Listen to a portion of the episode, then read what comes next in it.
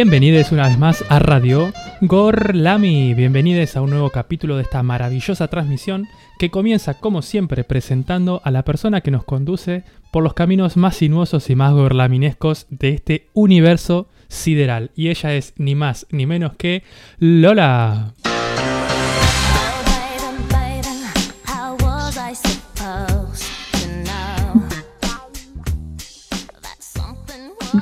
Muy buenas tardes. Buena, Nacho, esa presentación.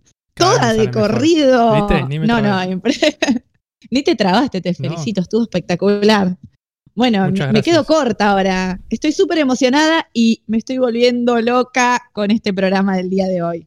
Les, rematé el, el cliché, el que se puede usar fácil. Bueno, bienvenidos a todos, a la audiencia, y como bien dijo Nacho, vamos a pasar a darle la bienvenida a nuestro equipo. Bienvenida a ella, que está tan ansiosa también por participar de este programa el día de hoy, Rita. Buenas.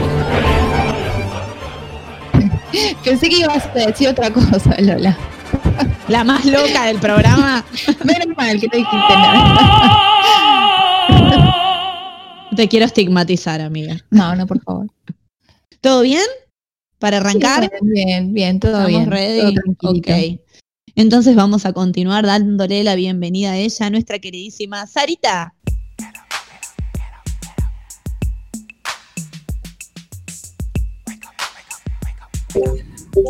Buenas tardes para todos. Buenas tardes. Qué día hermoso, ¿eh? La verdad que no está bipolar el día. Siempre mantuvo la constancia. Está muy estable, ¿no? Alineado. Me encanta. Alineado, está alineado el día. Bien, hablando de alineado y estable, le vamos a dar la bienvenida a nuestra queridísima Salem.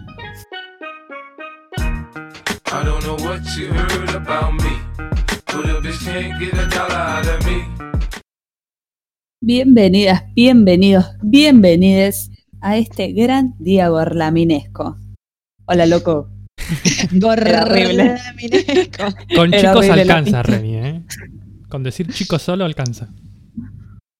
Okay. Me, parece, me parece que no le dijiste Salen, pero se entendió. Salen. Entonces te vamos a, dar la bienvenida a vos. Pues la presentación fue mucho. la presentación fue un montón. Bienvenido al cerebro de este programa y la columna vertebral. Vertebral. León.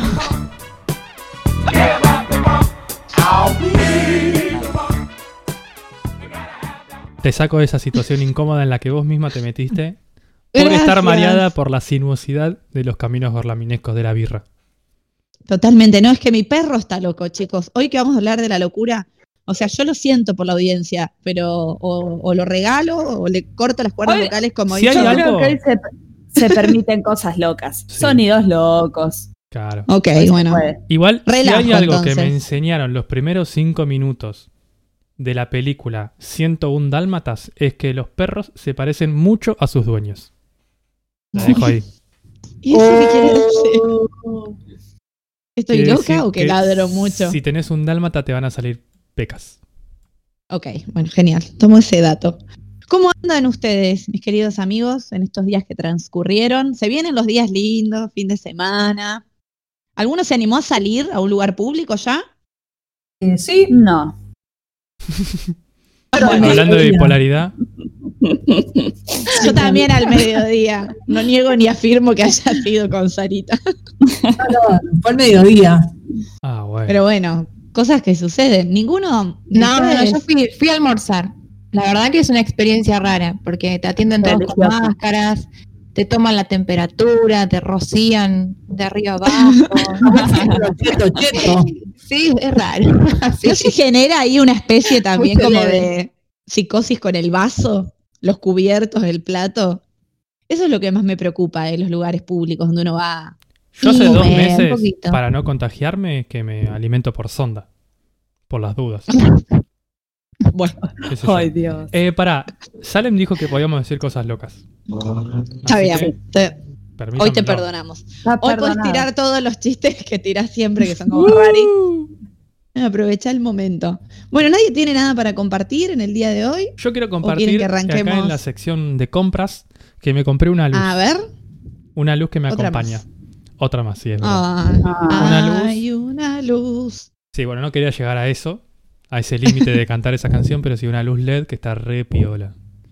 Genial, para sacar fotos, ¿no? Para sacar fotos, pero para iluminarse el rostro. Iluminarme el rostro mientras hago Yo me compré un veladorcito. Quiero decir malo. Que Horrible. Nacho en un vivo. Perdón, Salem. Que no, minimicé tu compra. era, era minimizable.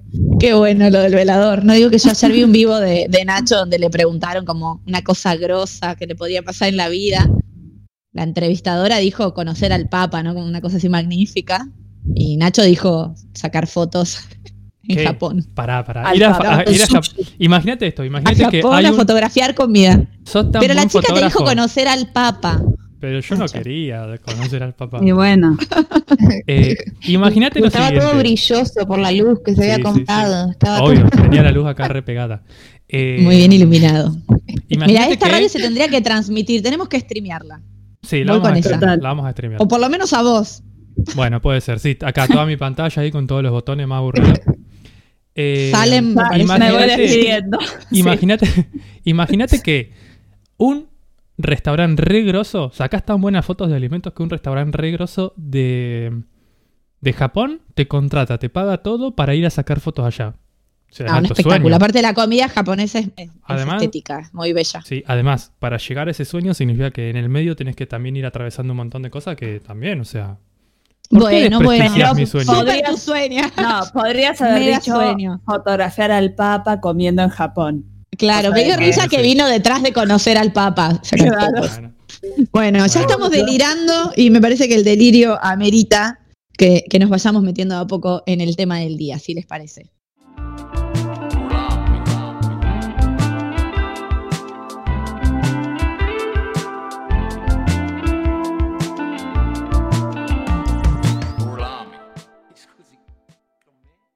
Bueno, en el día de la fecha, como sabrán y habrán visto en nuestras redes y en nuestra tan eh, insinuante presentación, vamos a hablar de la locura. Y como en un solo programa yo no puedo meter historia, feminismo, marxismo, más el tema del día, hoy me voy a enfocar más que nada en hablar de la locura. Sabemos que sí, igual. ¿eh? sí, sí, puede. De eh, las mujeres y la locura, y después Rita va, a profundizar un poquito más en la historia de la locura. Pero sí, más que nada, hacer como una pequeña intro de quién es esta figura, ¿no? ¿Quién es el loco? Eh, o por lo menos a lo largo de la historia, a quién se caracterizó como loco. En general, el loco es esta persona que se comporta por fuera de la norma, ¿sí? que, no responde al deber ser dentro de un sistema. Y en esto, a lo largo de la historia, hasta que se fue definiendo más desde la medicina, han caído en la bolsa cualquier tipo de patología, ¿sí? Personas con lepra, personas con enfermedades venéreas, eh, cualquier clase de marginalidad o que no podía eh, especificarse dentro de una estructura, caía dentro de la categoría de loco, pero siempre ha sido muy bastardeado, vapuleado por la sociedad y generalmente marginado. Lógicamente, no podemos hablar de un sector marginado si no mencionamos a las mujeres, ¿no? Pero acá ya empiezan a verse todas estas connotaciones opresivas del patriarcado, cómo opera sobre aquella mujer que se sale de la norma, inclusive cuando se sale para pedir derechos, ¿no? Entonces, un poquito, en la Edad Media no voy a profundizar, pero sí contarles que la locura se explicaba o se le daba como justificativo, más que nada la cuestión sobrenatural, ¿no? Eh, la persona que no respondía a la norma era considerado como poseído, demoníaco, se trataban de hacer exorcismos, bendiciones, etc. Y la mujer que cae en esta categoría es la bruja, ¿no? La hereje. Y sobre todo, eh, pero imagínense una mujer que quiere ejercer la medicina, que quiere asistir a un parto, que quiere... Ay, la musiquita, gracias. Que inventa o tiene tipo pociones para sanar, obviamente es una loca y es quemada en la hoguera. Ya en la edad moderna, sobre todo principios de la edad moderna, tenemos acá el primer como arquetipo de la loca de la historia, que es la famosa, a ver si la dicen, Juana la loca. El momento. Bien, el momento jacobino del día. Juana la loca.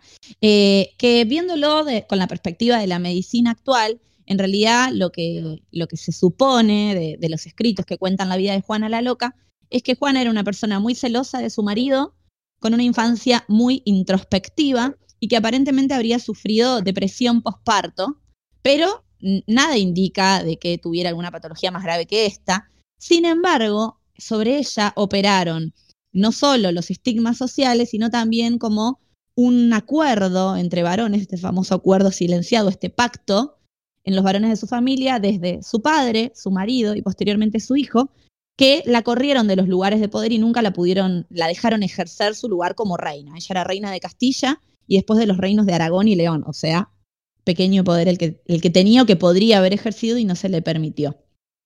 Ya eh, en la Edad Moderna va a pasar a ser categorizado, y esto después lo va a profundizar un poquito Rita, va a pasar a ser categorizado dentro de la locura toda aquella persona que es incapaz de controlar sus pasiones o sus impulsos. ¿sí? Acá empieza también a regir la religión, no solo la religión católica eh, que conocemos, ortodoxa romana, griega, lo que fuera, sino más que nada la protestante, y tiene que ver con el surgimiento del capitalismo. Lutero decía sobre esto que había que evitar que la sabiduría de la carne corrompa los poderes de la mente o de la razón. Entonces, acá se empieza como a adoctrinar los cuerpos y a ponerlos en función de un sistema que necesitaba que las personas hagan determinada cosa. Aquel que se salía eran encerrados en estos manicomios que eran más bien represivos y adoctrinantes y no tanto como para eh, regenerar la salud, si queremos llamarlo de alguna manera. En estos casos, ¿quiénes eran las mujeres que se salían de la norma por no controlar sus impulsos o sus pasiones? Las prostitutas, ¿sí? Las prostitutas o las adúlteras o las mujeres que vivían su sexualidad libremente. Y acá la connotación de la mujer como loca va a ser generalmente relacionada a la sexualidad, ¿sí? La mujer empieza a ser completamente sexualizada. Y cuando corrompe la estructura de la familia burguesa, es encerrada como una loca, que no es tan lejos de eh, los estereotipos que tenemos en la actualidad. Pero bueno, después voy a, profundizar un poquito sobre el hoy. En la Revolución Francesa recién se empieza a correr este carácter de sexualizar a la mujer y se entiende también que la locura, ojo, la locura de la mujer no solo es por ser sexualizada, sino que también puede ser agresiva, violenta y revolucionaria. Después les voy a contar un poquito de algunas figuras de, la Revolución Francesa.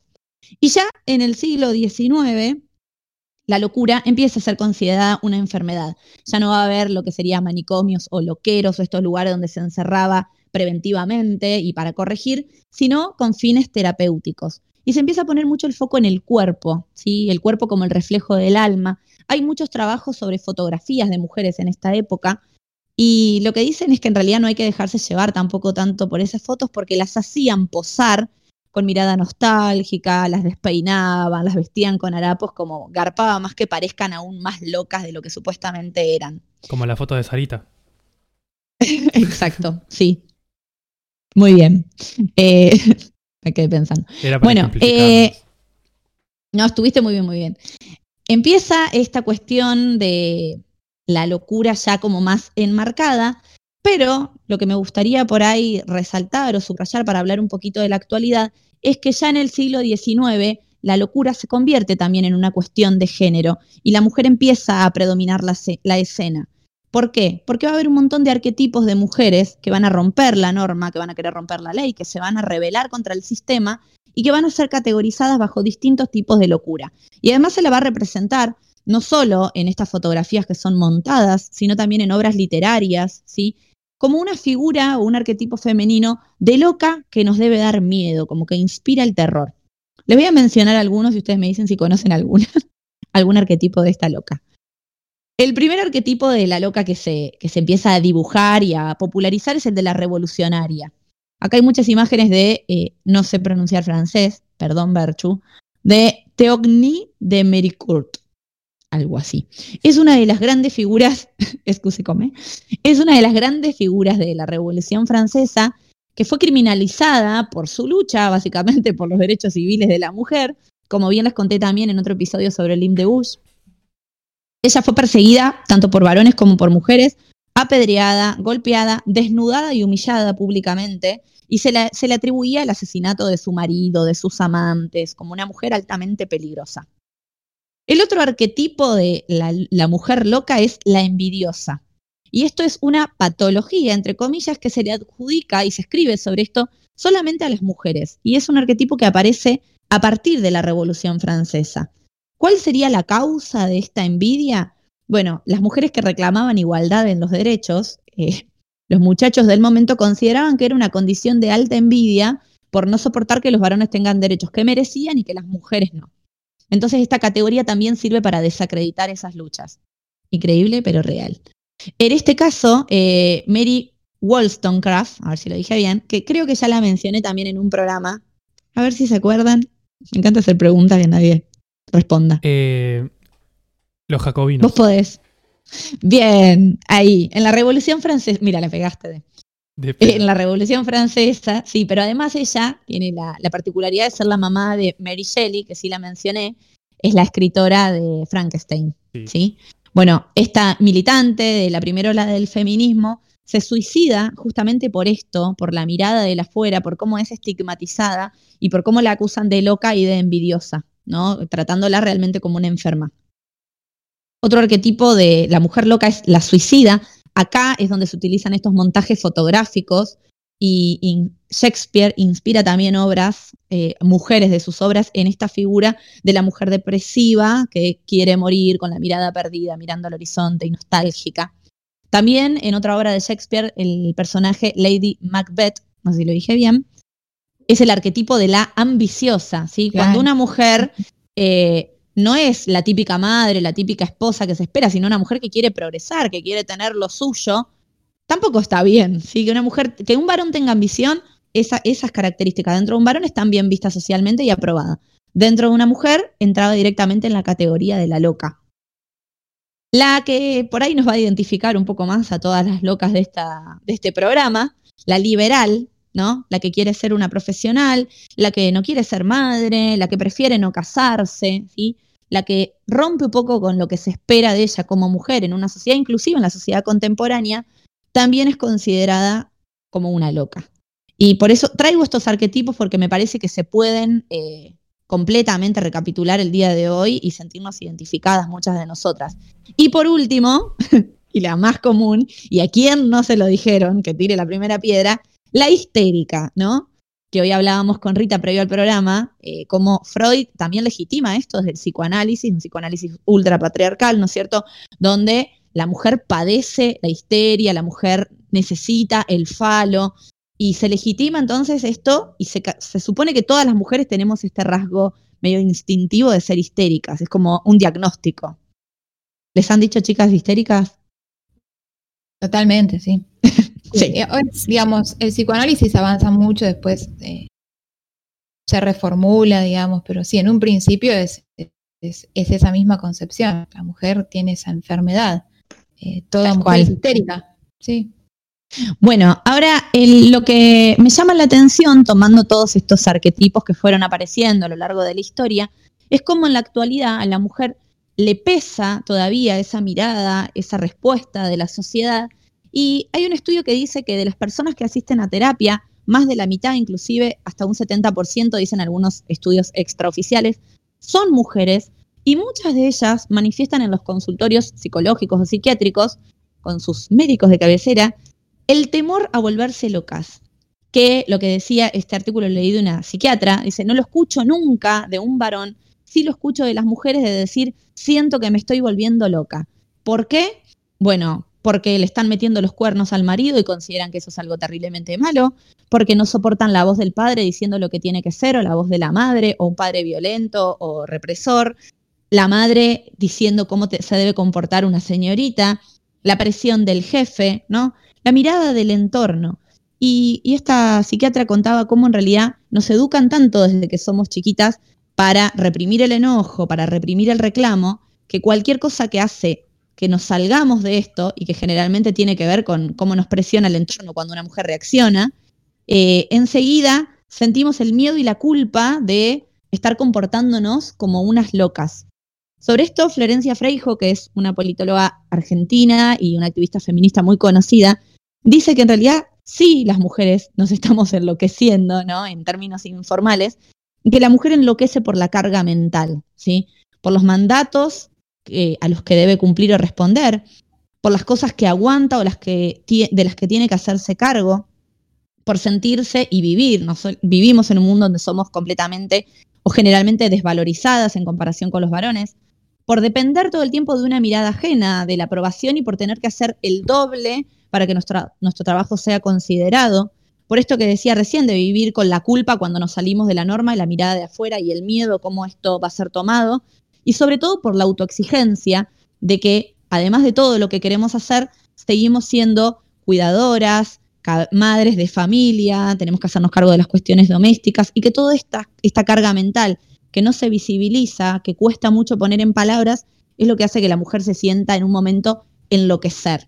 Ella en uno de sus libros que se llama Solas, y eh, Solas aún acompañadas, tira algunos tips de cómo romper con estas barreras para no sentir que enloquecemos. Y me gustaría cerrar esto con una propuesta que me pareció muy interesante en España, que se hizo trending topic, que se popularizó, digamos, en las redes sociales. Eh, viralizar el hashtag yo toda loca o la locura como superpoder. Porque lo que dicen las feministas es que si las mujeres nos empezamos a reconocer todas como locas, le, quitamos sentido a la palabra, como que le quitamos la carga social, la connotación eh, peyorativa, y que entonces deberíamos como de viralizar la locura como algo que, se nos genera, digamos, o que la, misma sociedad nos impulsa a sentir. Y con esto cierro Sí, sí, sí, muy interesante. Yo eh, adhieren. Totalmente, y, me quedo pensando en esto de la locura, ¿no? Como, como este dispositivo de control social por el cual, eh, digamos, una persona queda completamente eh, desacreditada, ¿no? Bueno, quien se dedica, a hacer como una, una, investigación de todo esto es nuestro ya tan mencionado Foucault, pero realmente en su libro Historia de la Locura hace aportes que, son, que están muy buenos para pensar este tema. Eh, lo primero que eh, él plantea es que si se puede hacer una historia de la locura, es porque en lo profundo, en el núcleo profundo de esta cuestión, eh, no hay un dato objetivo y natural sobre qué es la, locura, sino que es más bien una construcción sociocultural, ¿no? y por eso es un dispositivo social. Eh, y en este libro, Foucault, que lo recomiendo para leer y para investigar sobre esto, comienza como examinando la locura en la antigüedad, que era vista como algo sagrado, algo que era obra de los dioses, incluso se reconocía como en el loco cierto valor de verdad, eh, por ejemplo en el filósofo Diógenes, de, creatividad vinculada al arte, esta forma tan particular de comprender el mundo, como que no había una culpa del individuo por tener ese estado, sino que era algo como dispuesto por los dioses, ¿no? ya sea por, una venganza o eh, por eh, enviar un mensaje cifrado. ¿sí? En la Edad Media la cosa cambia, como vos mencionabas, ¿no? el cristianismo le adjudica al loco ese carácter de poseído, ¿no? como se realizan exorcismos, el enfoque, entre comillas, médico creía que los locos tenían una piedra en la cabeza, que es la piedra de la locura, que había que extirpar con operaciones, hay un montón de cuadros y de retratos sobre eso, pero acá el tema es que el loco, digamos, pierde a nivel jurídico todos sus bienes eh, y todo su valor discursivo también, ¿no? No puede dar testimonio en un tribunal, por ejemplo, eh, no puede hacer contratos, eh, y Foucault señala que una vez que desaparece la lepra, esto que vos mencionabas, el loco viene como a ocupar ese mismo lugar de exclusión. Y ya en el Renacimiento, digamos, o bien se lo aparta en hospitales o se lo envía en los barcos sin timón al medio del mar. En la Edad Moderna, digamos, a esta concepción se le suma la de delincuencia y pobreza, y hay, él en el libro como que toma un emblema de esta situación que es que en 1656 en Francia se funda eh, por decreto un hospital eh, general que iba como a eh, internar a todos juntos, los locos, los delincuentes y los pobres, ¿no? Sería como este emblema de la moral moderna que vendría a ser una especie de campo de concentración, digamos, un ejemplo previo al campo de concentración. y justamente, ¿no? Se une la represión a lo que la racionalidad de la ilustración ve como irracional, eh, se fusiona con la caridad y con la vigilancia y el control.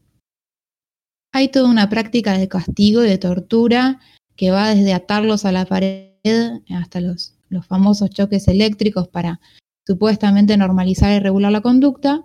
el darwinismo social junto a la ideología nazi también, ¿no? Exterminaron alrededor de 300.000 personas mediante un programa que era el programa T4, que eh, veía como a los enfermos mentales y a los minusválidos como una especie de amenaza a esa pureza genética. Después, por ejemplo, si había un loco en la familia, se lo ocultaba. Pienso, por ejemplo, en la obra Bernarda Alba, en la casa de Bernarda Alba, sé si la recuerdan, la madre que estaba loca, estaba confinada en una habitación con la ventana cerrada, ¿no? O sea, era algo que había que ocultar a la sociedad. Perdón, eh, Rita, y los homosexuales también eh, a principios del siglo XX ah, son tratados. Ah, perdón. También, totalmente. Eh, y esta categoría de enfermo mental o sea, este reemplazo de la palabra loco por enfermo mental, fíjense, ¿no? Como que enfermedad y mente, esta mezcla entre la medicina y la psicología, que es la psiquiatría, es un concepto moderno. Eh, el tema acá es que eh, el loco, ¿sí? al unirse con el pobre y el delincuente, a partir de este pensamiento moderno, es aquel que no produce, ¿sí? que es improductivo en términos sociales y también en términos capitalistas, ¿no?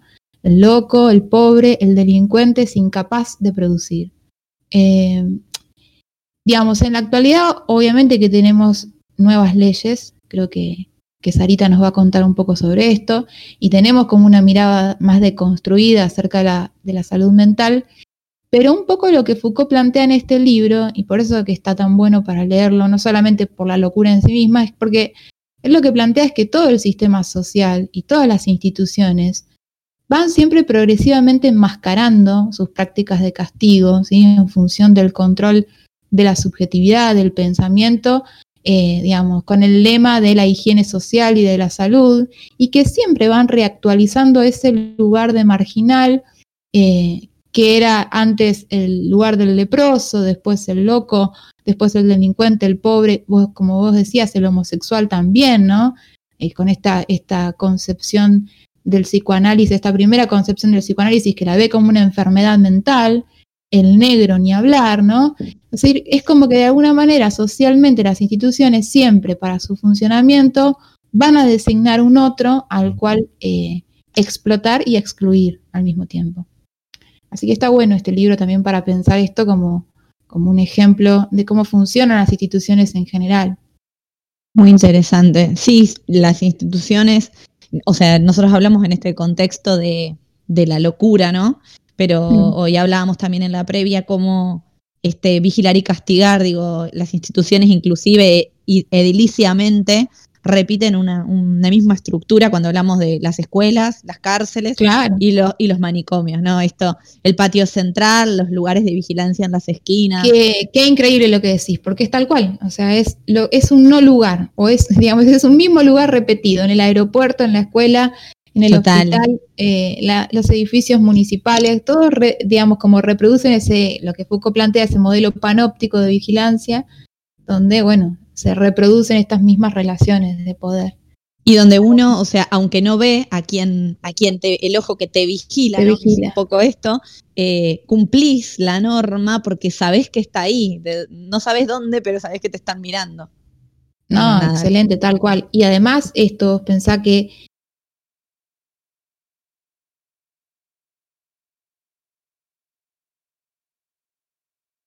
¿La están escuchando a Rita? No. Justo estaba por decir eso. Ay, qué susto. Dije, me conectó. Ah, sí, no te escuchan.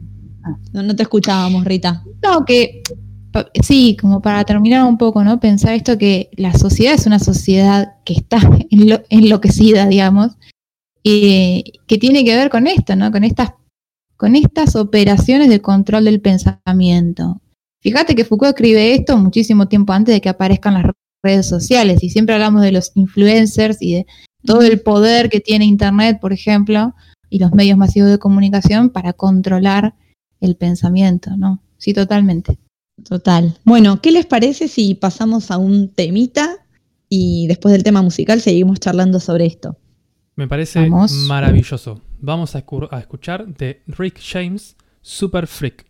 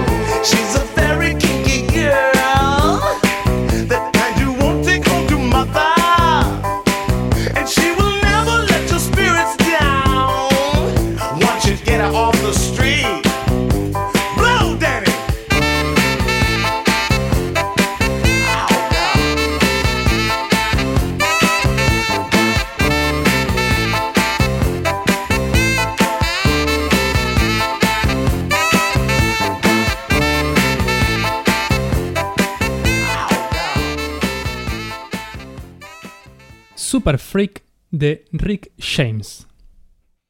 Y acá en este programa Nada es casualidad, este tema musical que está muy asociado también a la comunidad gay y que nos pareció bastante oportuno y propicio porque justamente, como decía Rita, de que fueron perseguidos como locos y castigados, y también este, este término peyorativo que se usa, ¿no? De la loca o estás hecho una loca, nos parece que, que tenía que ver, era también atinado mencionarlo.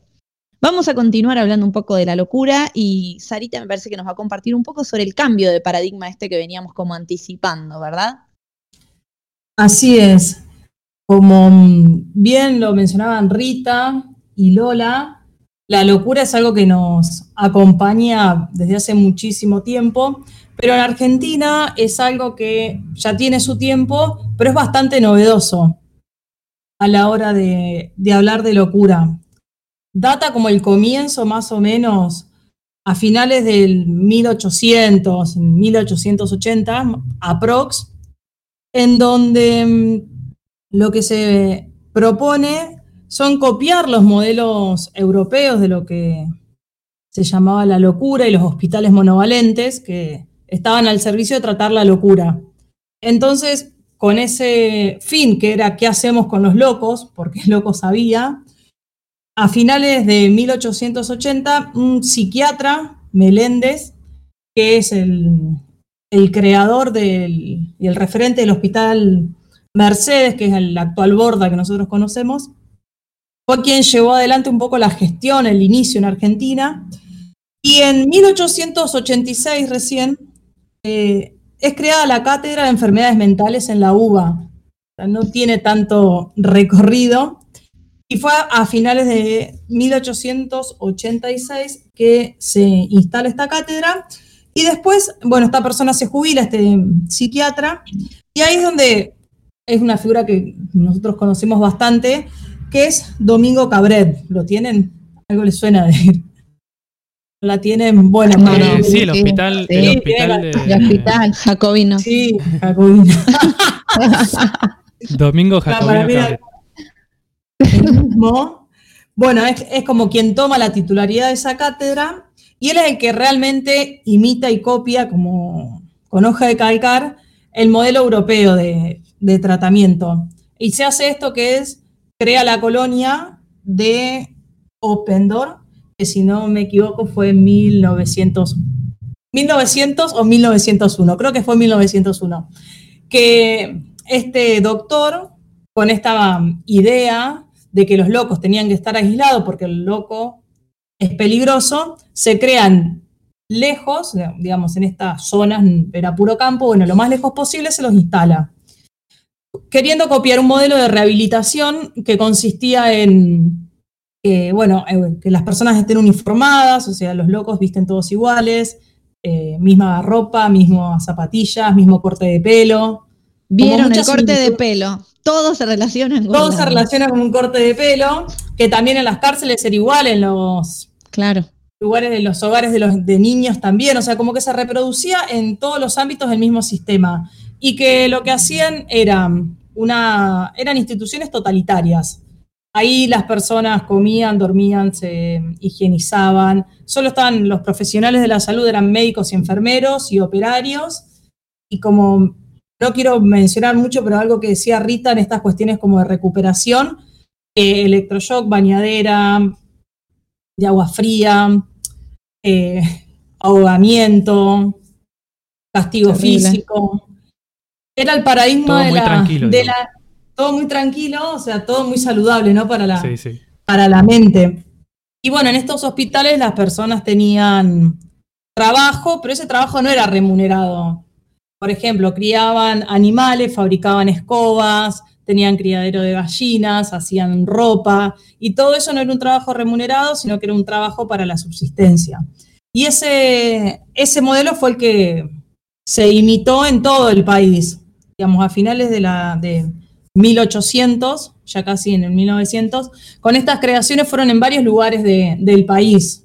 Fue también la creación del Melchor Romero, en Torres, Oliva, que es una, un monovalente de Córdoba, el Hospital Alienado de Córdoba. Fueron como en, la misma época, fueron varias creaciones, ¿no? O sea, bueno, hay locos, aislémoslos, y de hecho, bueno, si uno lee, si tiene la posibilidad de leer historias clínicas de acá de las colonias, eh, hay, hay pacientes, como se los denominaba antes, que vienen desde muy lejos, inclusive, bueno, yo ahora me meto más en el nuevo paradigma, ¿no? Pero inclusive la cuestión de internación actual es más bien por cuestiones sociales, por cuestiones de recursos, por, por, lo económico. Claro, pero ves que es un poco lo que se mezcla con lo que estábamos diciendo, como que se mezcla el tema de la pobreza con el tema de la enfermedad mental, digamos, como que está todo medio junto. Está como todo medio junto y bueno, y acá para, para me echar un poco con, el nuevo paradigma de la, de la salud mental, tiene que ver en Argentina, se sancionó una nueva ley en el 2010, en octubre fue, no, en noviembre, se sanciona la nueva ley de salud mental, que le seguimos diciendo nueva cuando ya estamos más a tiempo de que sea vigente lo que se propone y que se esté cumpliendo a que ser nueva. Creo que para el 2023, me parece que para el 2023 no deberían existir más los hospitales monovalentes, y los cuales sigue habiendo ingresos en las clínicas psiquiátricas, en los hospitales psiquiátricos. Las, como, las grandes como incorporaciones de esta ley, yo voy a mencionar algunas, pero una, un criterio de esta ley de salud mental es que ya es sacarle el poder a la medicina, que deje de ser el médico hegemónico quien tome las decisiones, sino trabajar en el equipo interdisciplinario. O sea, la salud mental es vista desde varias perspectivas, es integral, no es solo una cuestión médica que decide, no es solo una enfermedad, sino hay una mirada más holística que incorporan los trabajadores sociales, psicólogos, psicólogas, terapistas ocupacionales, kinesiología, como una como una rehabilitación más integral, ¿no? Con esta mm, idea de trabajo interdisciplinario también cambia la mirada sobre el loco. Se los empieza a ver como persona sujeto de derecho, que también va de la mano también de cuando los niños, niñas, adolescentes se los ve como sujeto de derecho. Como que hay un cambio abrupto en la, mirada y se los empieza a considerar sujetos de derecho. Y por ser sujetos de derecho, desde este paradigma, las personas con algún tipo de enfermedad mental o discapacidad tienen derecho a saber cuál es su diagnóstico y a tomar decisiones a partir de eso. Por ejemplo, hacer el tratamiento o no, a ver si está de acuerdo con el tratamiento, cómo lo va a hacer, y tomar decisiones, como por ejemplo, la internación ahora es voluntaria, o sea, no me pueden ir a internarme porque sí. Si yo estoy en condición plena de decidir, puedo decir que no me internen. Como que el criterio para internación es si sos, eh, si sos una persona de riesgo para vos mismo o para terceros. Antes te veían más o menos y te metían adentro. Chau. Claro, claro. Nosotros hablamos el otro día, Sari, con respecto al paradigma anterior de esto que es medio se dice un mito urbano, pero cuánto había de realidad. ¿Se acuerdan que charlamos de, que se supone que desaparecían personas dentro, dentro de estos lugares que quizás se traficaba sus órganos? De hecho, hubo una médica que lo estuvo investigando y desapareció. ¿O estoy diciendo? Sí, sí, sí, sí, está desaparecida, no hay. Sí, hay toda una investigación con eso. Claro, eh, o sea, imagínense si no eran sujetos de derecho que los desaparecían para usar su cuerpo. Claro, un cuerpo como esto que hablamos siempre, un cuerpo sin derecho, un cuerpo sin órganos, hacen lo que quieran.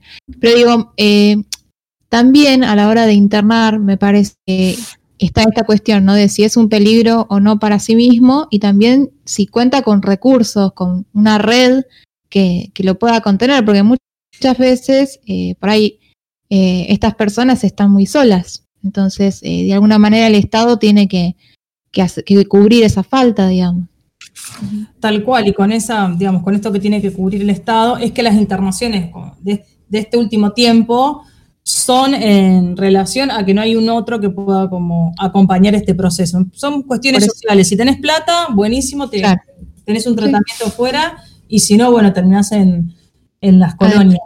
Terminás adentro y mm, como para ir cerrando la idea, también decir que en esto de, la mirada, cuando hablamos ahora ya no más de pacientes y sino de usuarios, hay un cambio también a la hora de, mencionar a las personas con algún padecimiento mental o discapacidad. Son usuarios de un servicio para correrlos del lugar del padeciente, del que no puede, del que no puede hacer que todavía, bueno, cuesta como incorporarlo en, el vocabulario, ¿no? Como, como todo.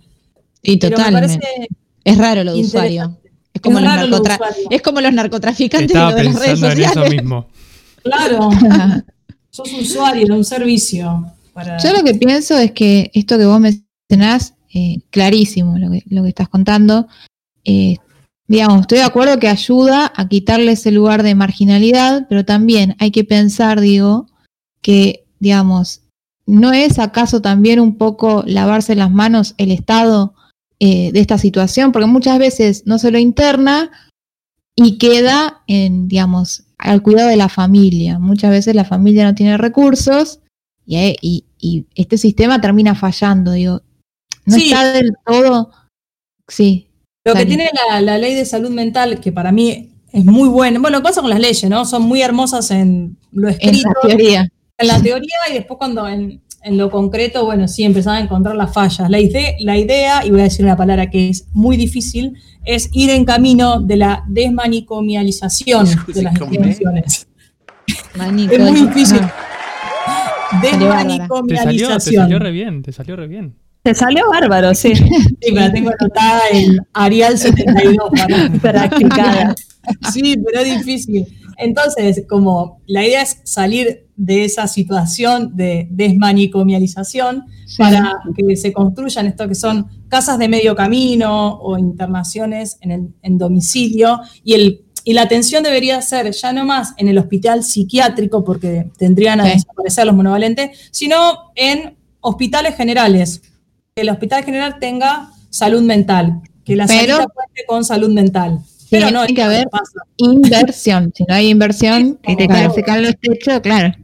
Por eso mismo, la ley es hermosa, después en, la práctica es, es mucho más compleja. Se van haciendo avances, hay como, digamos, modificaciones. Yo por suerte tuve la posibilidad de hacer prácticas tanto en Hospital Monovalente como en una casa de medio camino y realmente el cambio de las personas que están en un lugar y en otro es evidente.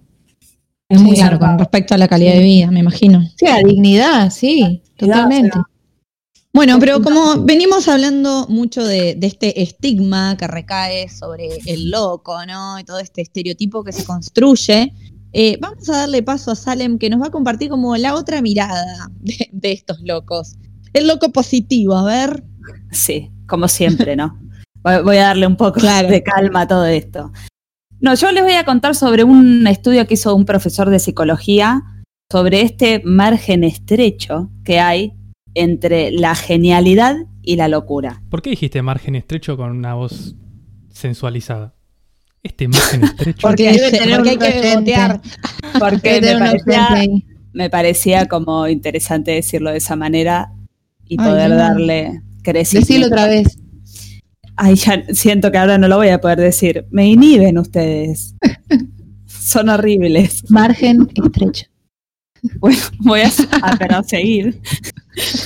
Y decir que aunque nunca se demostró claramente científicamente un vínculo que haya entre ser un genio y tener alguna conducta loca, como la bipolaridad o la esquizofrenia, se relacionan mucho los genios con los locos. Y por eso es que les voy a contar historias de, cinco genios locos interesantes para mí. A ver. espero que para ustedes. Pero no vale nombrarnos a nosotros, tenés que tirar. No, no, es que para hacer esto eh, lo saqué a ustedes. Si no, copada, copada la sección. Voy a empezar con John Forbes Nash, que seguramente no tienen idea quién es. ¿Cómo que no? Yo sí, muy bien, es un matemático. Punto positivo. Matemático economista. George Hace mucho que no vamos a de genios. Pero, pará, ya te voy a decir a ver si lo puedes conocer de este lado. ¿Viste la peli Una mente brillante? No. Sí, pero no la acuerdo. entonces ah, está basada en la historia de este matemático que ganó un premio Nobel de Economía, como dijo Nacho con la teoría de los juegos. Eh, bueno, es un loco? matemático, sí, que a los alrededor de los 30 se le diagnosticó esquizofrenia paranoica. Eh, este es uno de los casos en el que estaba diagnosticado, eh, porque los otros son de muchos años anteriores e, incomprobable. Fuente, créeme, porfa, siempre. Eh, que esta, esta enfermedad lo sacó y lo marginó un poco de ese trabajo científico y en sí de la sociedad. Es como que tenía delirios de grandeza, estaba como bueno, paranoico, bastante perseguido con un montón de teorías. Eh, y se hizo esa peli, Una mente brillante, que lo, dio lo hizo más conocido de, lo que ya era. La peli es muy buena, no es exactamente la vida de él, hay cosas que, difieren de la realidad. Eh, Inspirada en hechos reales. Exacto. Pero eh, no, está muy buena, la recomiendo si la quieren ver. Eh, y bueno, este es uno de los casos en los que eh, perdón, eh, Salem. El loco lo que, lo que plantea, ¿no? Es como. El loco. eh, parece que lo que plantea, no sé, capaz que le estoy pifiando, ¿no? Pero hace toda una demostración matemática de que, y también acá hay una cuestión también política, ¿no? Eh, de que si dos personas compiten, tal como lo plantea el modelo liberal, digamos, no se obtienen mejores resultados. Hace toda la prueba matemática de que trabajando en equipo eh, para un objetivo, no sé, desde económico, lo que sea, es mejor, digamos. También, digamos, y, otra cuestión interesante de él... Es un ABP. una cuestión interesante de él, que la genialidad de él eh, tiene que ver con que en un momento para él poder investigar necesitaba suspender la medicación. Entonces estaba como consciente de su locura y tratando de luchar contra su locura para seguir eh, investigando. Que, digamos, ahí también está esa genialidad, ¿no? Esa lucha con... Exacto. claro. Exacto, además tiene como una, como una recuperación, si así se puede decir, 30 años después de este ida y vuelta en el que él entraba como en la locura, salía, estaba mm. medicado, iba, venía. Eh, no está mal decirlo, es muy loco todo eso. Muy bueno. Eh, Platillos. ustedes vayan metiéndose si tienen info, porque son eh, gente conocida que, sé que ustedes saben más que yo sobre estas cosas. No te el, humilde. Loquilla. El, siguiente es Van Gogh, que ya hablamos en, programas sobre el pobre Vicent y, Lola vio una peli que seguro está fascinada. Sí, siempre hablamos de la peli. En, cada programa nombramos la peli. Bueno, es rompe el corazón. Obvio. Eh, que dice así, que la locura arranca como que la historia dice que él ya nació, y no sé si esto será verdad, Lola, si vos sabés algo me decís, eh, ya arrancó mal porque él nace el mismo día, pero un año después, que un hermano muerto. Un hermano que había muerto, sí, lidió con la depresión de su madre toda su vida. Exacto, entonces ya dentro, es, más, tenía el... Eso te recondiciona. No, y tenía el mismo nombre, tiene dos nombres, que es Vincent Willem, creo, y si se pronuncia así, y es así se llamaba su hermano que nació muerto. Como que la mamá lo puso para reemplazar ese lugar. Exacto. Pero exactamente un año después. Eso es increíble. Mal. Eh, entonces ya de por sí toda la vida de él fue bastante eh, triste. Atormentada, sí, por, solo eh, con la existencia. bueno, y uno de los actos más locos que se conocen es que él se corta una parte de la oreja. Creo que después de como una pelea con un amigo, ¿no? Es como, como que no, Creo que sí. Así como una claridad en lo que pasa, pero eh, bueno, hace eso y que pasa con muchos de los casos, que con cartas que dejan escritas, o en este caso con las pinturas que él tenía, se ven rasgos de trastornos de bipolaridad, que es una de las los diagnósticos que se le adjudican a él, entre otros como epilepsia y esquizofrenia. Eh, y también que muchos, a muchos le pasaba problemas con el alcohol. Se ve que los artistas en esa época le daban tenía mucho alcohol. Tenía todos los números, sí, sí, pero la mayoría, ¿eh? La mayoría tenían como todas estas conductas y dicen que en los rasgos de la pintura y, cómo pinta y todo se pueden ver cosas que lo relacionan con eh, problemas mentales. Eh, muy, muy loco, por muy cierto. Loco. Vaya la redundancia. Después tenemos a Beethoven. Beethoven, pianista. Claro que sí. Súper famoso compositor. Pero que este también. Era sordo. Bueno, puede ser loco también. Ah, eh, les puedo contar que los sordos también pueden tener problemas. Eh, no, eh, y a ver, corríjanme si ustedes saben algo más, pero dicen que él queda sordo de grande por presuntas golpizas del padre. Iba a decir que tuvo una vida dura porque tenía un padre alcohólico y abusivo que lo fajaba un montón, que siendo muy joven, a los 18 años, él se hace, empieza a hacer cargo de su familia, como el que estaba también muy poco acompañado en la vida y que queda sordo probablemente por las palizas de, de su padre. padre. Sí, pobre. Ay, pobre. Y debido a cartas que escribía hermanos, como dije hoy, las cartas demostraban mucho, tenía pensamientos suicidas. Entonces, por ese lado se le relaciona que también tenía un trastorno de bipolaridad. Y este es un dato que, más fuente, créeme, porfa, que este no existe hasta ahora. Y a ver si alguien sabe algo. Que en el pelo, o sea que después eh, se reveló que en el pelo había como un alto contenido de plomo y es lo que podría haber provocado como una enfermedad mental y también otras enfermedades digestivas que se conocen que él se quejaba mucho de, de, de tener. Repetime lo del plomo en la cabeza. o sea, se reveló que en el pelo, en el cabello de Beethoven había alto contenido de plomo. ¿De dónde? ¿Usaba un shampoo que lo intoxicó? Desconozco. No sé, habría que ver en esa época qué pasaba. Eso lo leí y me interesó, pero no sabía cómo. En esa época el pegamento tenía plomo y la gente que trabajaba con ese tipo de pegamento, el plomo se le introducía a, a la sangre y en general se le depositaba en el pelo y en otras partes. Pasa que como el pelo tiene bastante tiempo, digamos, son células como que... Claro, es lo que pueden haber estudiado. Claro. Que de hecho, ya que estamos, tiro este dato. A ver. En Alicia en el País de las Maravillas, no sé si ya lo dije acá. En Alicia en el País no sé, pero todos los caminos conducen a Alicia. Creo que no. En Alicia en el País de las Maravillas está el sombrerero loco. Los sombrereros se consideraban como personajes que tenían locura porque utilizaban este tipo de pegamento en la producción de sus sombreros. Ah, mira. Entonces ah, bueno, tiene un dato copado, ¿eh? No lo sabía y Menos mal que lo tenemos a Nacho. Y yo quiero decir algo de Beethoven. Si me deja. A ver, dale. Sí, obvio. Bueno, que quería decir que también qué genio que no oía bien y que para componer, o sea, tenía que apoyar la cabeza en la, en la una tabla de madera, por ejemplo, y componía con las vibraciones. sí. Alto eh, genio. era O sea, no hay duda de que eras un genio. Lo que hay duda es de genio, la locura, en realidad. No, no. en este caso. Eh, pero sí, era un genio, eso no hay duda. Y bueno, y, se lo relaciona con la locura, con estas cartas que, escribía y después con estos estudios del pelo dice, bueno, puede, podía venir por ese lado que él tenga estos problemas.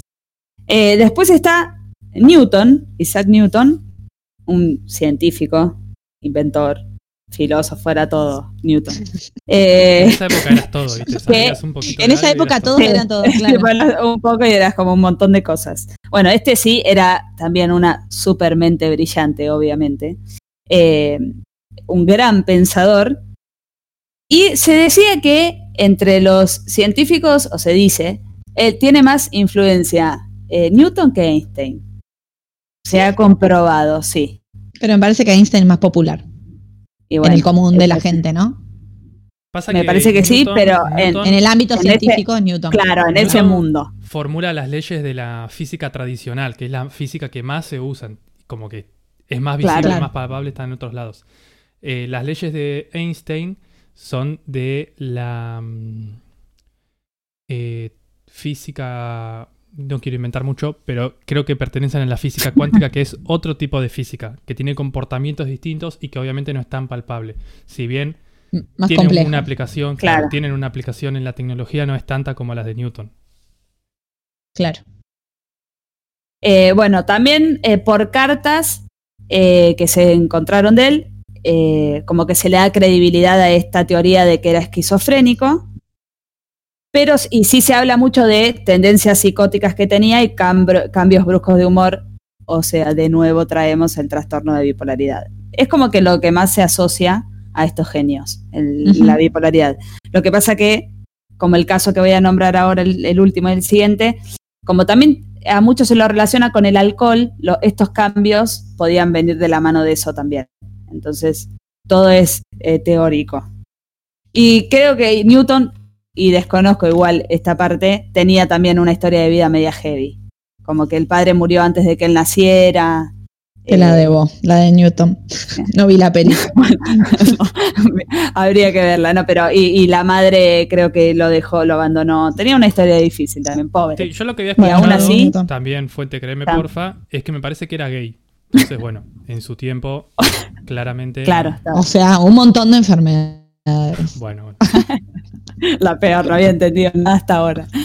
Eh, bien, y por último, tenemos a Edgar Allan Poe escritor, poeta, eh, que eh, sí tenía varios problemas con el alcohol, esto se, encuentra mucho al pobre Edgar. Eh, y también se encontraron cartas donde demostró ciertos pensamientos suicidas. Lo que pasa que dice que era muy depresivo y que con la muerte de su esposa, que muere de tuberculosis, él ahí cae en una depresión bastante heavy. Y también y Rita, no sé si vos sabrás de esto, se lo relaciona mucho como por cómo escribía y las historias que él escribía. Claro, todas del terror psicológico, la hipocondría, también se decía que era homosexual, hay toda una cuestión con el tío, la figura paterna, así estaba. estaba sí, él, era adoptado, además. Fue adoptado por una familia. sí. Todo, le, eh, todo le tenía que pasar. todo, todo junto. Y que me parece que Poe eh, era no me acuerdo, pero ¿hay alguna relación con su familia anterior? No, no sé si eso. ¿Masón? Ya no sé. Sí, también, todos. Eh, bueno, y esta relación que se le veía en, cómo escribía, que la verdad no era lo normal para ese momento. Y él escribió, y con esto voy a cerrar, los hombres me han llamado loco, pero aún no está determinada la cuestión de si la locura es o no la más excelsa inteligencia. Si mucho de lo que es gloria, si todo aquello que es profundo, no brota de la enfermedad del pensamiento, de modos de pensar exaltados respecto del intelecto general. Aquellos que sueñan de día son conocedores de muchas cosas que se les escapan a los que únicamente sueñan de noche.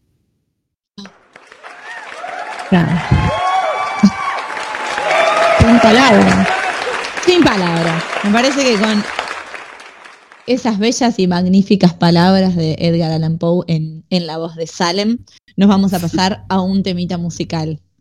Así es, vamos a escuchar Yo no quiero volverme tan loco en una versión interpretada por Gonzalo Aloras, que si le prestamos atención a la letra, notamos cómo es esta, esta sociedad postmoderna que nos está volviendo más loco y nosotros intentamos escaparle y ser unas personas sanas. Entonces, interpretada por Gonzalo Aloras, Yo no quiero volverme tan loco.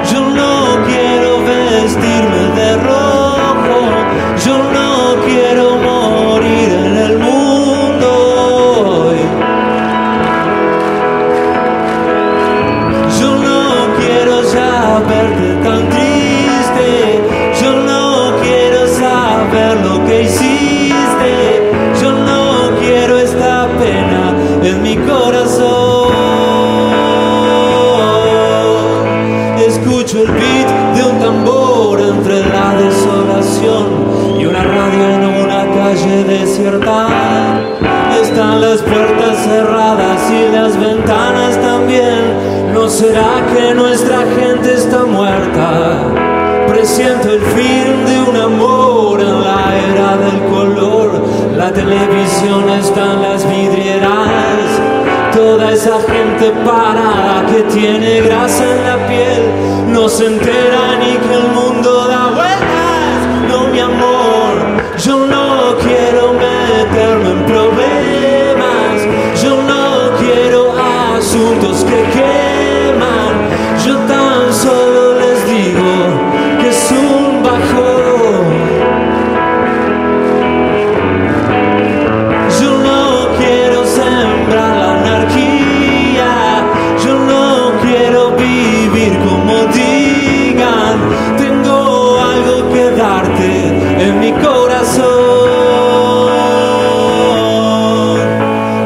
escucho un tango y un rock, presiento que soy yo. Quisiera ver al mundo de fiesta.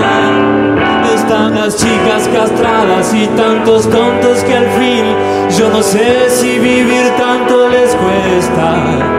Quiero ver muchos más delirantes por ahí, bailando en una calle cualquiera en Buenos Aires se ve que ya no hay tiempo de más. La alegría no es solo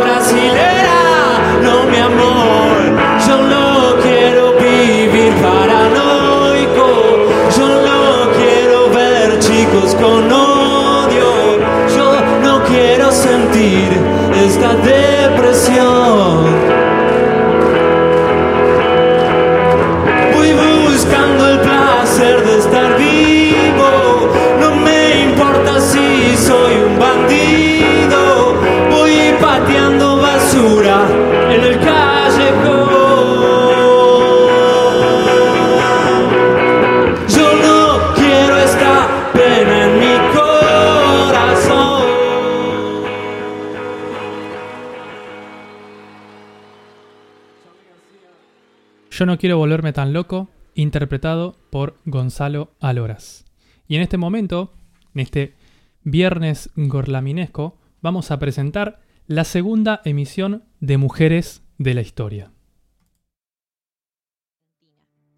Si bien este se asocia directamente a la figura de Eva Perón, un poco desde el sentido común, o lo que nos remite la idea del voto femenino, lo cierto es que el movimiento sufragista es parte de la segunda ola del feminismo y en nuestro país comienza a fines del siglo XIX y principios del siglo XX de mano de varias referentes feministas, pero hoy quiero compartirles una que es ni más ni menos que la gran Julieta Lanteri. Julieta Lanteri fue una revolucionaria y militante italo-argentina. Nació en Italia en 1873 y a los seis años migró con toda su familia a nuestro país. Tiene varios títulos a su favor.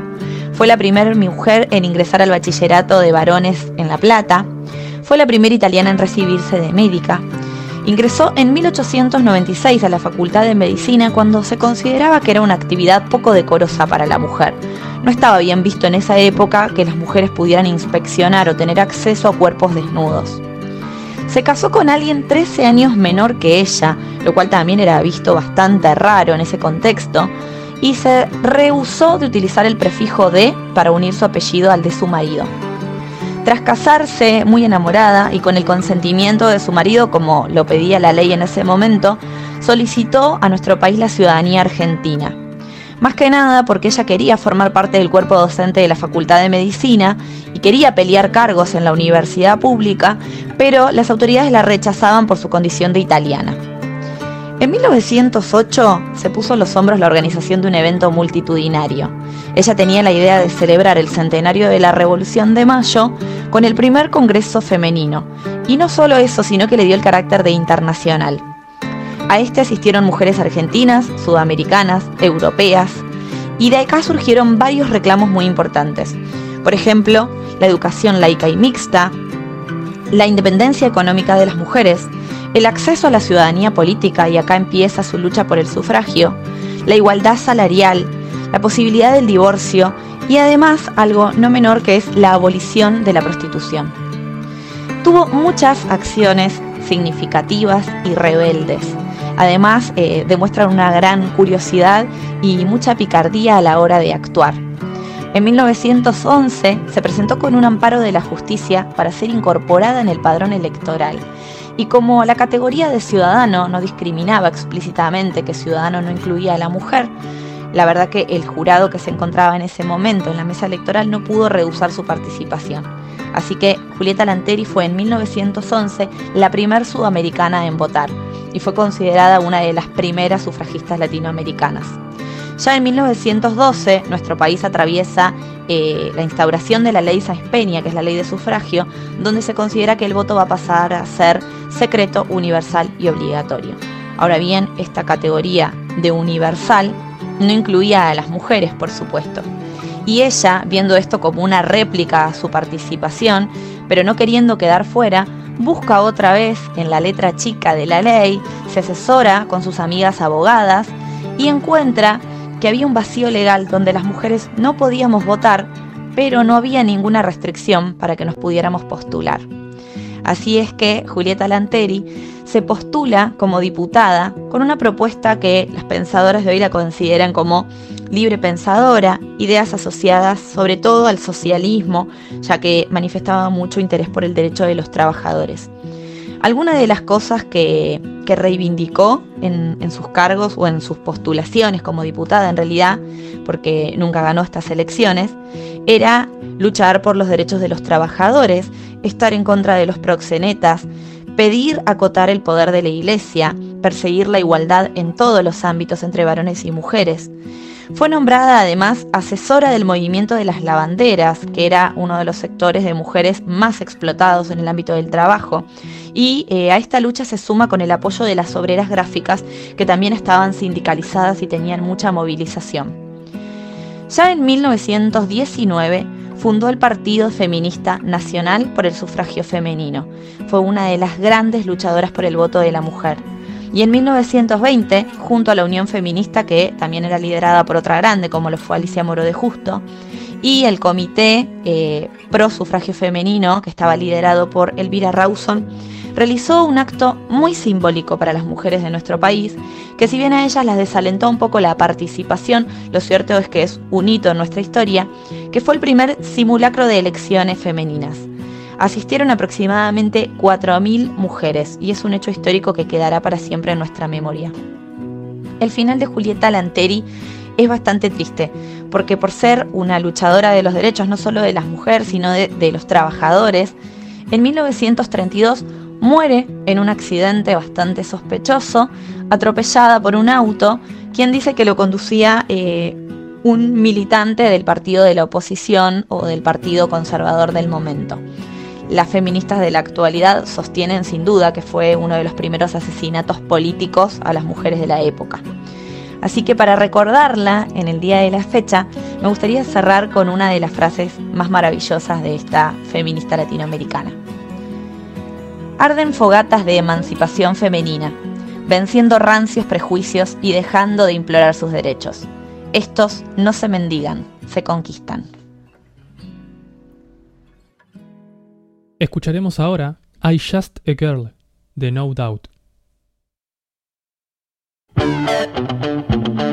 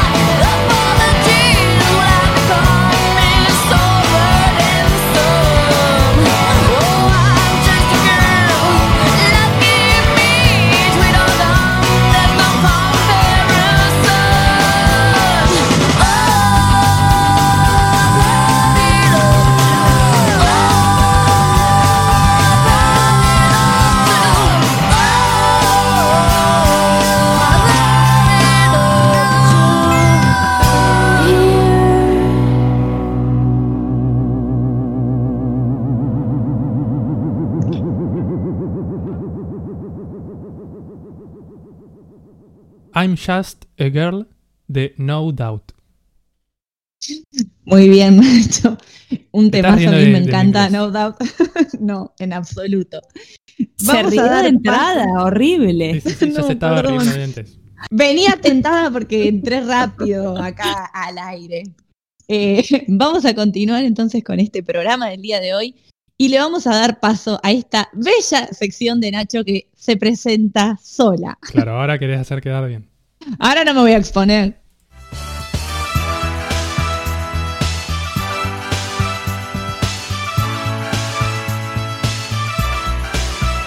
Show me what you got.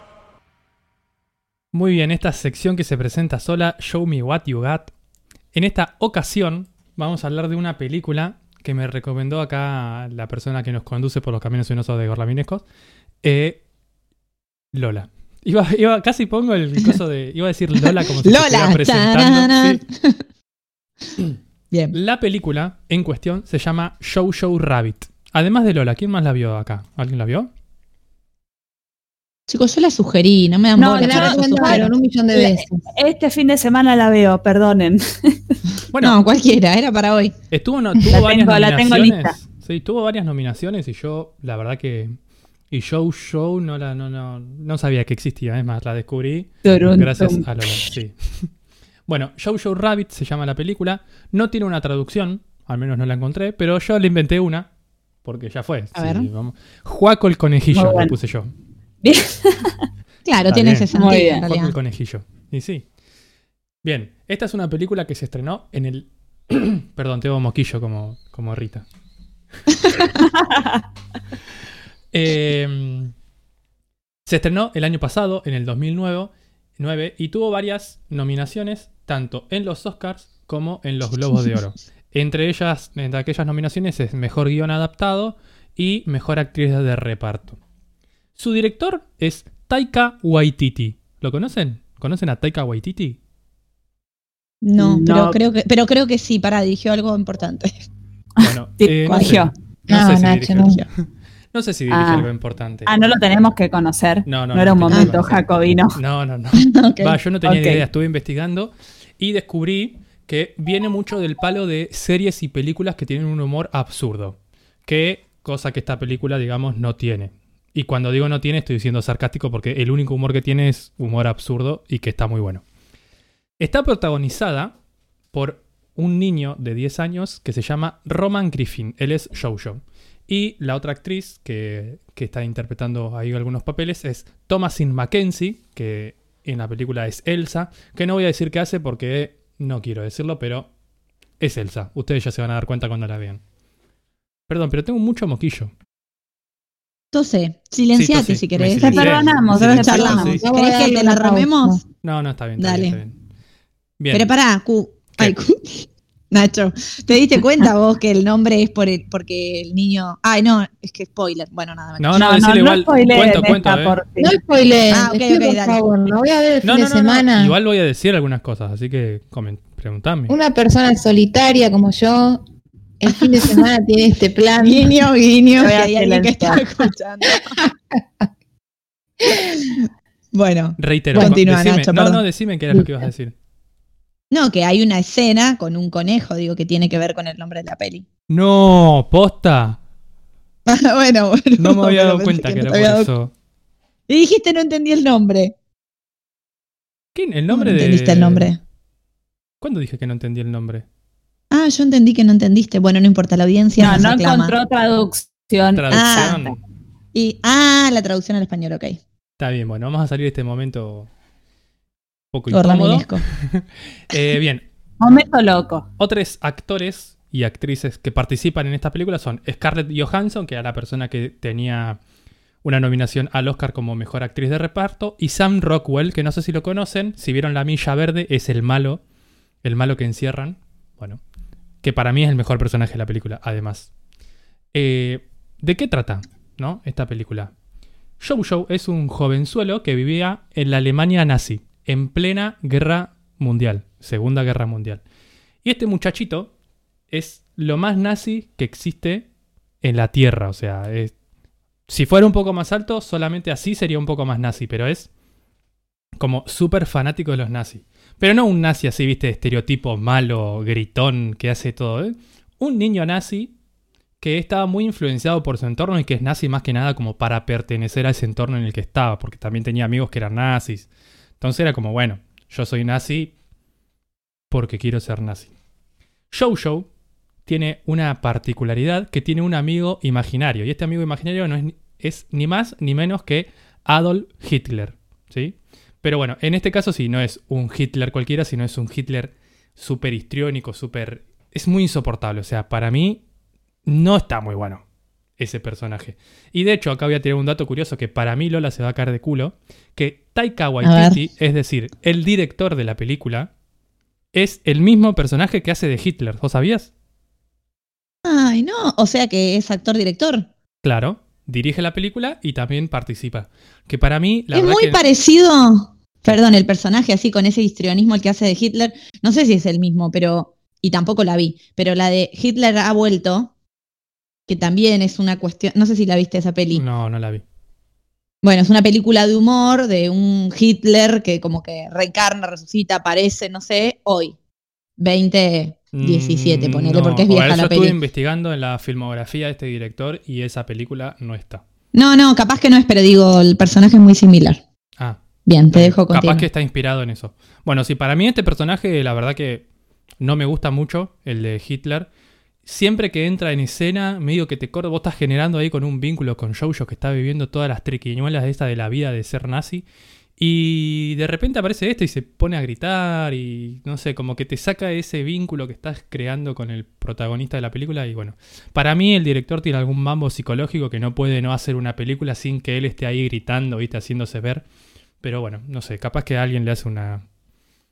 una un entendimiento mejor a este personaje. Para mí, la verdad, no, no te digo que esté de más, pero como era reducido un poco las apariciones porque era medio.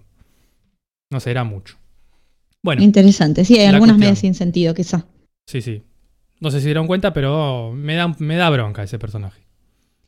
Em, muy bien, Show Show, después de bueno, algunas cuestiones em, desafortunadas que tiene en su, en su vida, eh, se entera que en su casa, debajo de su propio techo, está viviendo una niña judía, que ella es Elsa, bueno, ya se los dije. Y a partir de esta, que la rescata su madre y la, mantiene ahí adentro su madre, y a partir de esta, este hecho, digamos, es que se empieza a desencadenar como toda la trama de la película. Empieza a descubrir cosas, bueno, se va relacionando con ella, lo que relaciona con ella lo transmite por fuera, pero obviamente sin decir que tiene una, una niña judía en su casa. Y bueno, a partir de esta relación, este vínculo, es que eh, va transcurriendo la trama. Em, con respecto a la actuación, la verdad que está muy bien actuada, la verdad que el niño Shoujo la rompe toda. No quiero decir que sea una exageración de, uh, qué bruto, qué bien actuada que estuvo, pero la verdad que está muy bien actuada y, se merece que se diga eso. Realmente eh, te encariñas con todos los personajes, menos con Hitler, que es el más rompebola de todo, o sea, deja de aparecer un poco en la película, déjalo que llore al nene. No sé, bueno, perdón, pero me, no sé, me dio bronca el caso.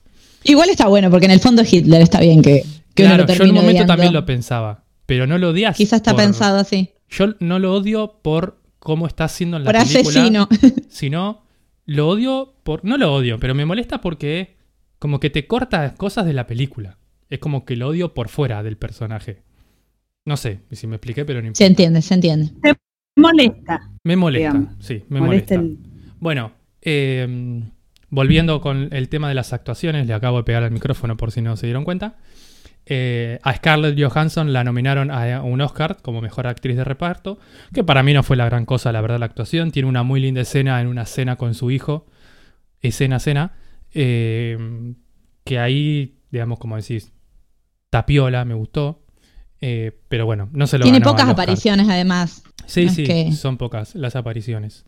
Eh, mi personaje favorito sin duda es el capitán Klesendorf, creo que se llama. Mentira, se llama así porque lo tengo escrito acá y lo estoy leyendo. Em, se llama el capitán Klesendorf, que es, eh, es el capitán del campamento para niños nazi en, la, en el que Jojo asiste en los primeros 10 minutos de película. Y es muy gracioso. Para mí lo mejor. Y cómo se va desarrollando ese personaje y cómo alcanza al final como el clímax es lo más. Así que para mí emotivo. Es, emotivo. Bueno, no, lo quería decir así para no generar un ligero spoiler, pero no importa. Em, otra cosa que me gustó mucho de esta película es los colores. Esta película es la Segunda Guerra Mundial en Alemania, la vida nazi, pero vista desde un niño de 10 años.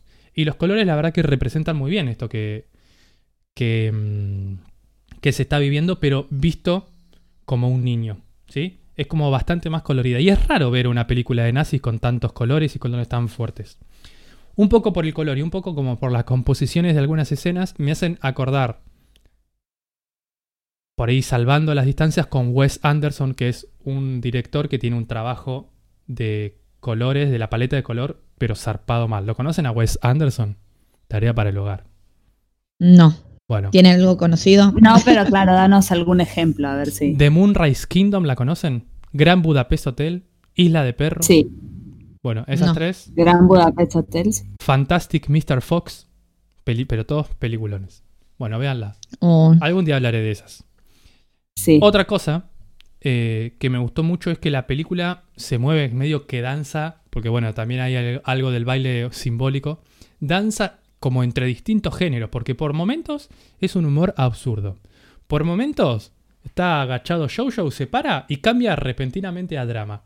Después tiene, hay una escena que mm, es salida desde la música, desde los planos y desde los movimientos de la cámara es salida de una película de terror tal cual. Entonces como que juega ahí entre, mm, entre los géneros. ¿sí? Si bien la película es comedia dramática, que ya dije que era el, que me, el género que más me gusta, como que pasea por entre todos estos.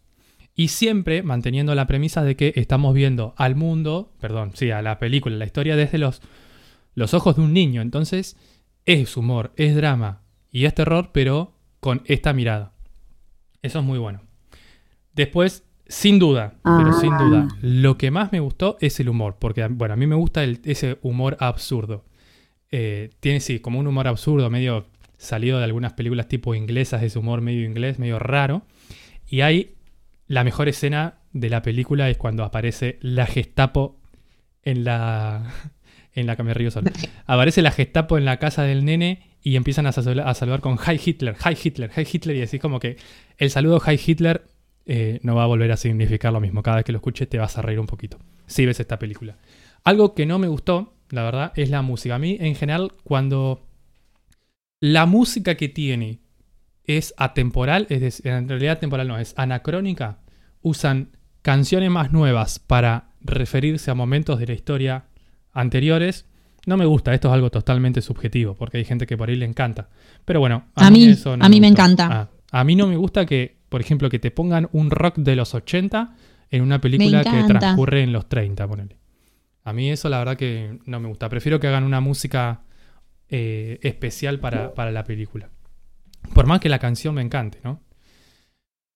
En final, al final, ¿no? Para ir terminando.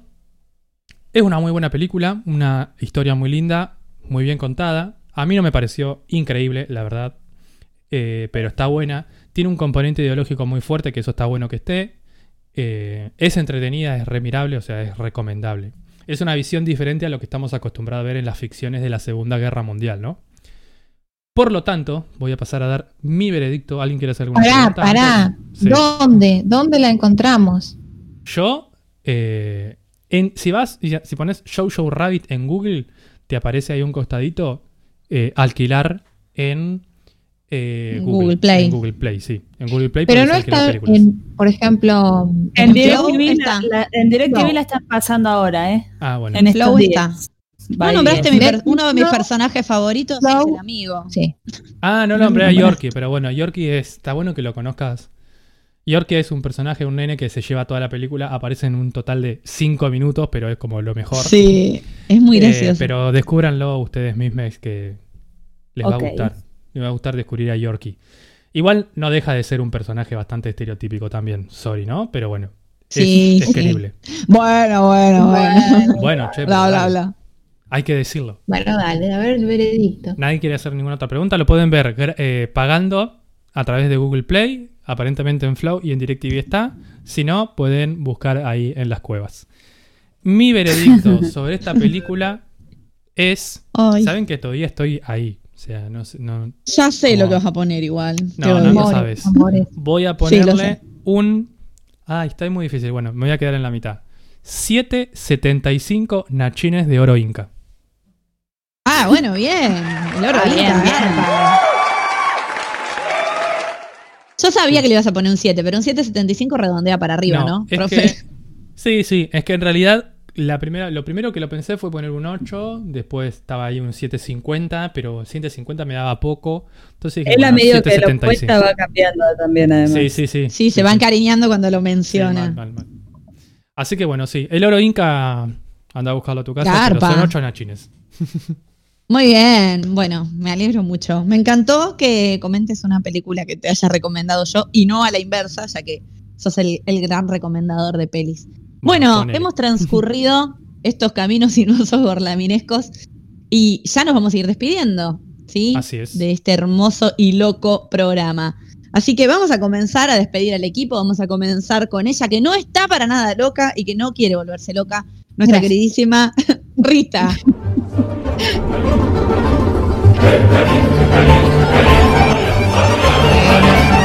Hasta la semana que viene y hasta la victoria. Siempre. El gritillo hasta el final. La vamos a despedir a ella. Hoy nos dejó con la boca abierta, con toda la data que nos trajo sobre la locura y los paradigmas y qué sé yo. Nos vamos a pensar. Adiós y muchas gracias, Sarita.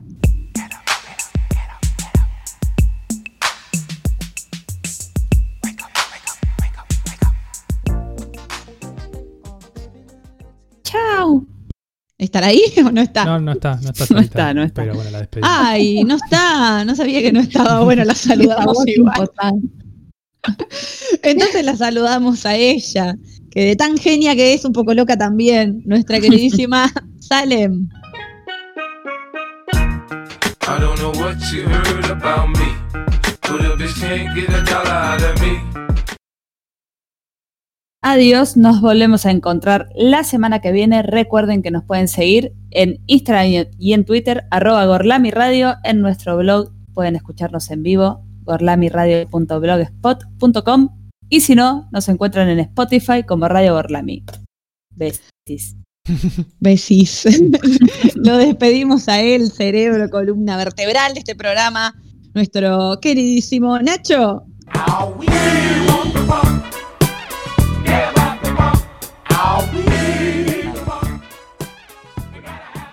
Muy buenas tardes y muy buenas noches tengan todos. Nos estamos despidiendo de este viernes gorlaminesco y los esperamos este miércoles. Dije, dije bien, ¿no? Sí. Este miércoles a las 17 con un, nuevo tránsito de los caminos gorlaminescos. Y no nos podemos ir, obviamente, sin despedir a ella, la que nos indica los paseos en los recovecos más sinuosos y gorlaminescos del universo. es ni más ni menos que Lola.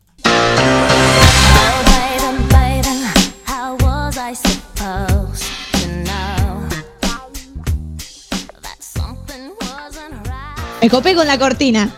Bueno, nos despedimos de este hermoso viernes que hemos compartido. Muchas gracias a la audiencia por estar del otro lado escuchándonos una vez más. Los esperamos el miércoles a las 5 de la tarde. Adiós. Así es, y nos vamos a ir escuchando un tema que sonorizó el tráiler de Show Show Rabbit y que, bueno, eh, ilustra un poco esto que decía de un tema muy, muy zarpado, pero puesto quizás en un lugar que a mí personalmente no me gusta. Nos vamos escuchando Heroes de David Bowie. Muy buenas tardes y nos vemos el miércoles. Nos escuchamos en realidad.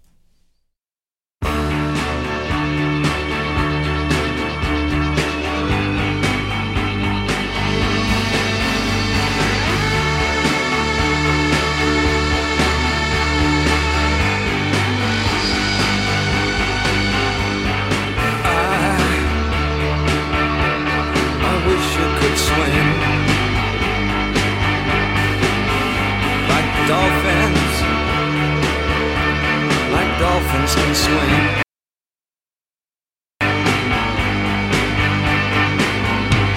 Though nothing, nothing will keep us together.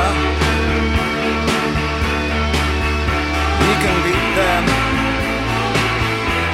forever and ever. Oh, we can be heroes just for one